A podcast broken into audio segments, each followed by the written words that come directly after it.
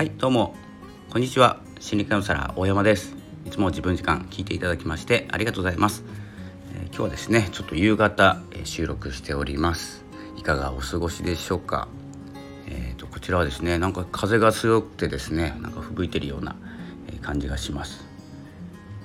えー、ということで、え今日のお話なんですけれども、えまあ、未熟だったらどうするかっていうお話ししていこうかなと思います、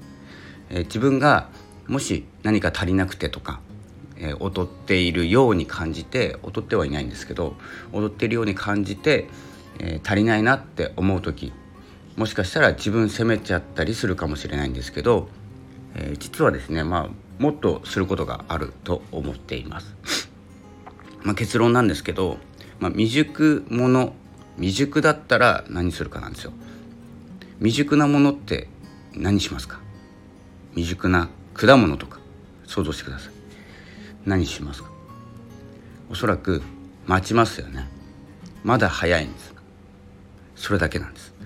なので行動としては自分を責めるとかではなくて、えー、自分を責めるとか相手を責めるとかではなくて待つ。これが結論です、えー、ということをしていかないとあの未熟なもんですからそこからですねがむしゃらにやったとしても、えー、未熟な状態が、えー、どうにかなる状態。で元の状態が未熟なもんですから、え、そこをどう加工してもですね未熟な例えばリンゴにします未熟なリンゴが酸っぱい状態でどう加工してもですねやっぱり酸っぱさって残るんですよ。なので何をしなきゃいけないかというと待つで甘くて食べ頃というかですね、まあ、熟するのを待ってそこからですね、まあ、そのまま食べても美味しいですし、えーと、デザートにしても美味しいじゃないですか。これと同じで、えーと、自分も、えー、ちょっと待って、えーとですねまあ、そこから焦ってもしょうがないので、えー、未熟だなと感じたらですよ未熟だなと感じたらちょっとですねゆっくりするっていう時間が必要だと思います。で熟したらそこからそのままの自分で勝負するか、えー、少し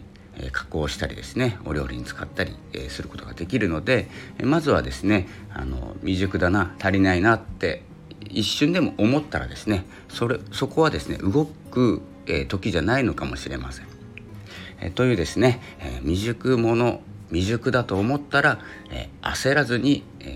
過ごそうということですね。あんまりですねちょっと締まらないですね、えー、なんですけれども伝えたいのは未熟だと思ったら自分を責めてる、えー、責めるんじゃなくて、え、ちょっと時間を、えかける、まあ、急いでることもあるかもしれないんですけど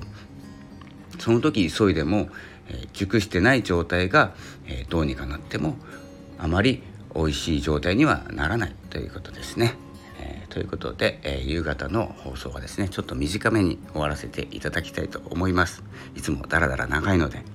それではまたお会いしましょう。ありがとうございました。さようなら。